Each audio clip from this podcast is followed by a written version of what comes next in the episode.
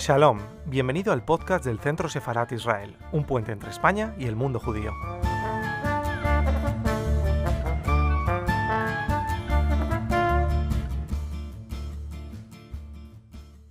Buenas tardes, bienvenidos a Centro Sefarat Israel.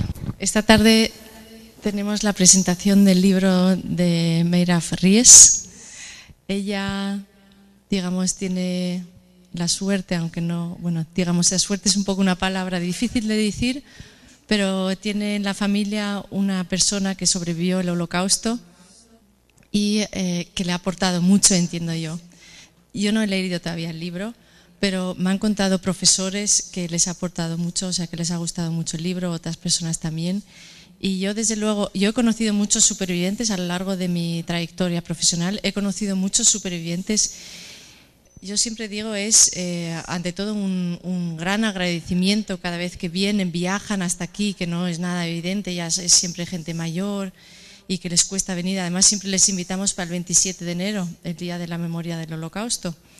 Eh, entonces, pues también es invierno y todo, pero también ellos, cómo hacen el esfuerzo siempre en venir, en contar lo que les ocurrió y cómo sobrevivieron, cómo rehicieron sus vidas y yo sobre todo les tengo mucho respeto y todo el agradecimiento de lo que nos pueden aportar. Y sobre todo todos cómo han rehecho sus vidas. Es, es lo que más me impresiona siempre y lo que más me, me toca también siempre emocionalmente cuando cuentan también cómo se volvieron a casar, o sea, cómo algunos que ya estaban casados se volvieron incluso a casar, o jóvenes que enseguida encontraron parejas, quisieron tener hijos, Mientras que nosotros muchas veces lo primero que les queremos preguntar, eh, primero, ¿cómo pudiste rehacer tu vida? ¿Cómo, cómo vives después? ¿Cómo puedes eh, sobrepasar? O sea, ¿cómo puedes... Em, ¿Cómo te manejas en la vida con estos recuerdos? O sea, es muy difícil pensarlo. Y yo creo que nos aportan siempre mucho y mucha esperanza y mucho valor en la vida y, desde luego yo siempre les tengo gran admiración y siempre veo que cada vez aprendemos con ellos. No solamente por la experiencia histórica, sino también la experiencia humana, vital que nos pueden dar.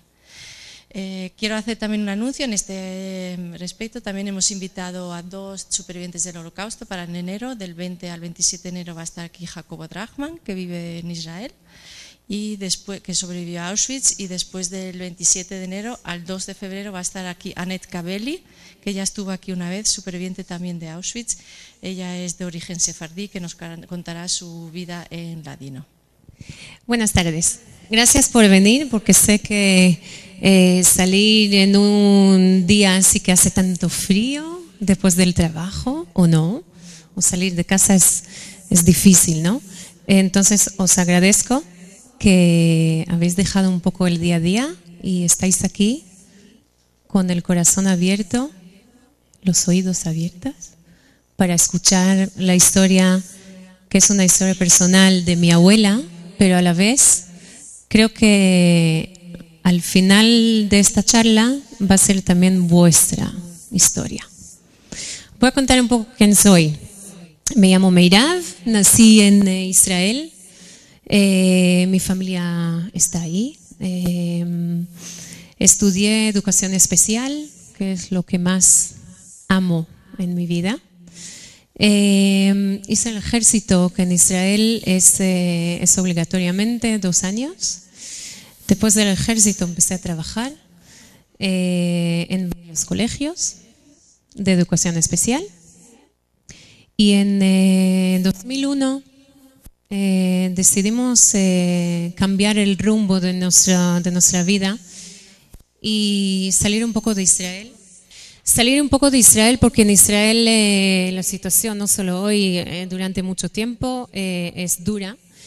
Y creo que lo que nos, me ha cambiado muchísimo es una mañana, a las ocho y media de la mañana, se explotó un autobús lleno de alumnos eh, que estaban de camino al, colegio.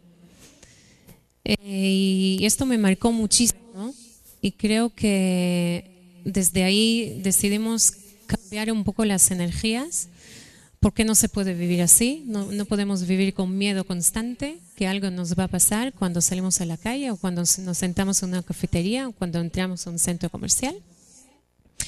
Y llegamos aquí. Yo no sabía ni una palabra en español, lo aprendí. Y empecé a trabajar en varios mm, trabajos hasta que llegué a trabajar en, eh, en, el único colegio judío que hay aquí en España, en, en Madrid, perdón, que se llama Ibn Gvirol.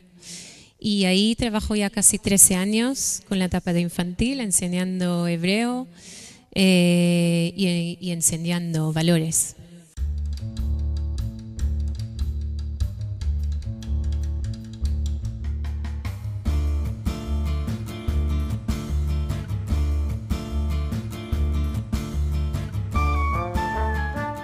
Estás escuchando el podcast del Centro Sefarat Israel. Gracias por seguirnos.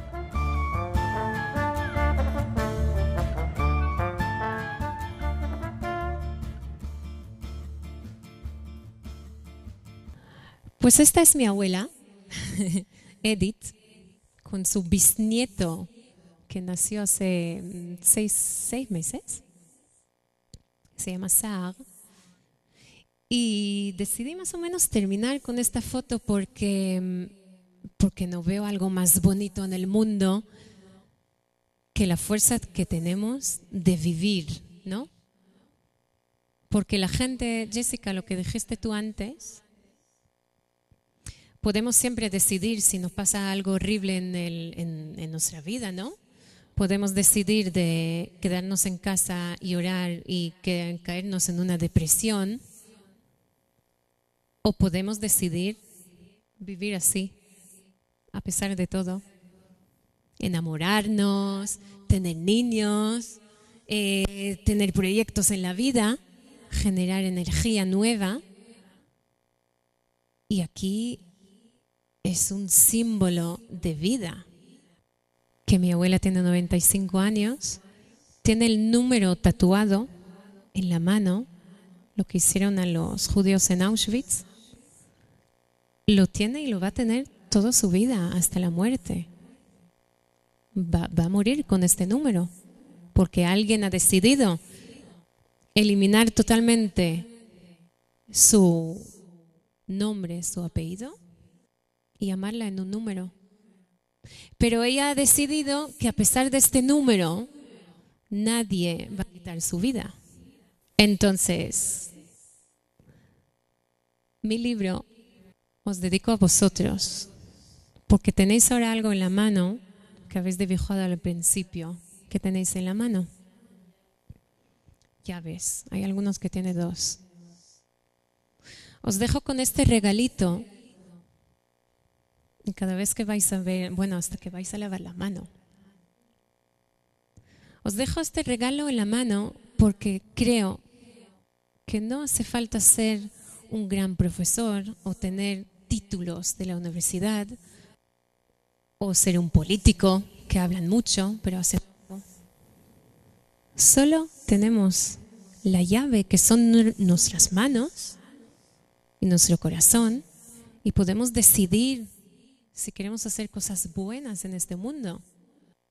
Y no hay que arreglar mucho el mundo que está ahí más allá. Aquí, lo que tenemos aquí, ocupar de nuestros niños, ser buenas personas, ser generosos, tener empatía, que es tan importante, que no tenemos más empatía. Solo ocupamos de, nuestra vida lo que nos pasa. Gente puede morir al lado nuestro y, y nadie se ocupa de ellos.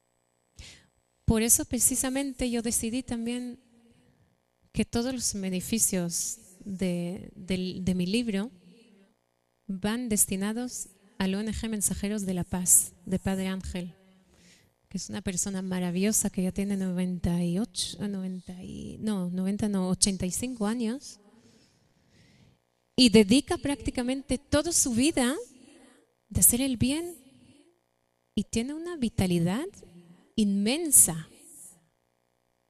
¿Solo hace el bien? Pues yo como decidí, igual quien decide ser profesor ya sabe que no va a ganar dinero, no lo hacemos porque ganamos dinero. O quien decide escribir un libro tampoco hace millonario, ¿no? Y la gente cuando me han dicho, pero tú, tú estás loca, que igual cobras muy poco. ¿Y el dinero? Y digo, el dinero es que no tiene ninguna importancia. Este legado de mi abuela, mi legado es hacer el bien con esta historia. Y el bien para mí es, mover y, donar el, el poco o el mucho que espero que este libro va a provocar en el mundo que llega a más gente y que provoca emociones y que provoca el bien y que provoca que no vuelva a ocurrir nunca más a ningún ser humano lo que pasó solo hace 70 años. Pues os dejo con este regalito, esta llave que tenéis cada uno en la mano, para que sepáis que vosotros también podéis hacer el bien y podéis hacer cambios en la vida. Y no sé si estáis animados o no, solo escucharlo. Podemos escuchar, poner la, la canción. Siempre pongo una canción al final y la gente me pregunta, ¿y por qué esta? Porque siempre conectan el tema holocausto, la Segunda Guerra Mundial con una música muy triste, ¿no? Que la gente como que se cae ahí dentro de la... No. No, porque... No, esta no es la canción porque creo que siempre hay que vivir la vida con ganas y con energías.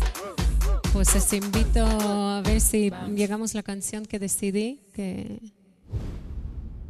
Bueno, en la presentación de mi libro, sí, hemos bailado todos esta canción y hemos bailado con mis alumnos también. Y no sé si animáis, yo siempre bailo. Pues si queréis, ya conmigo y si no... Debes brindar amor para después pedir. Hay que